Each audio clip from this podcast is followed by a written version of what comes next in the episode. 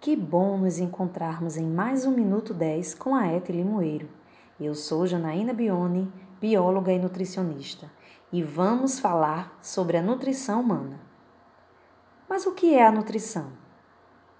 É a ciência que estuda os alimentos, seus nutrientes, bem como sua ação, interação e balanço em relação à saúde e à doença, além dos processos pelos quais o organismo ingere, absorve, transporta, utiliza e excreta os nutrientes.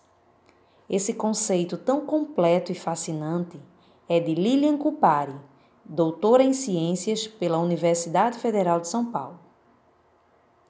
E para compreender toda essa complexidade que envolve a nutrição humana e o corpo, vamos conhecer onde tudo começa. Vamos embarcar nessa viagem juntos? Começamos pelo alimento, que são substâncias que visam promover o crescimento e a produção de energia para as diversas funções do organismo. São os alimentos que fornecem todos os nutrientes necessários para a manutenção da vida, como os sais minerais, as vitaminas, os carboidratos, as proteínas e os lipídios. E vocês sabem como são organizados esses nutrientes? Eles são organizados em dois grupos. O grupo dos micronutrientes, formados pelos sais minerais e as vitaminas, e o grupo dos macronutrientes, formados por carboidratos, proteínas e lipídios. Vocês também sabem que eles exercem funções e papéis no nosso organismo?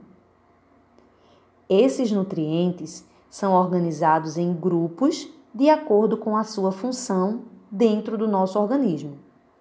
No grupo dos energéticos, temos os carboidratos, que é a principal fonte de energia, e os lipídios.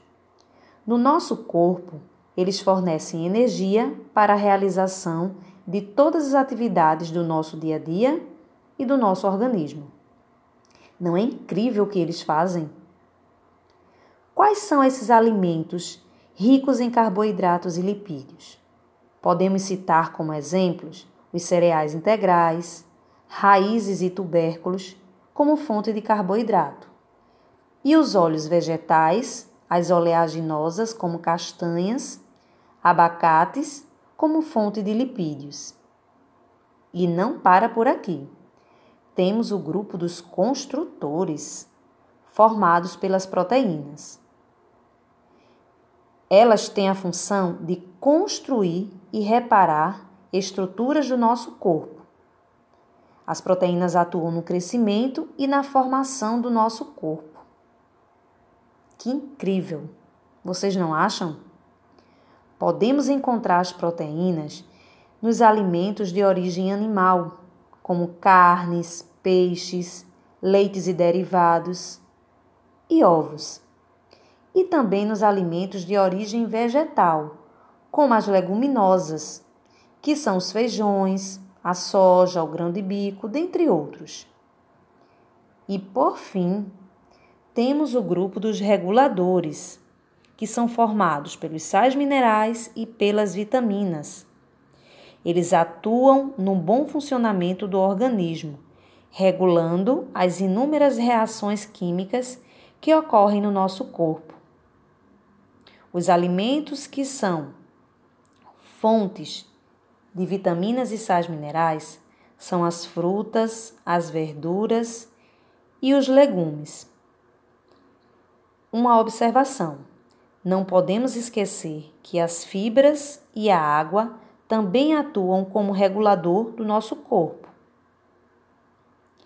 Que máquina complexa e fascinante nós somos! E como é interessante estudar tudo isso.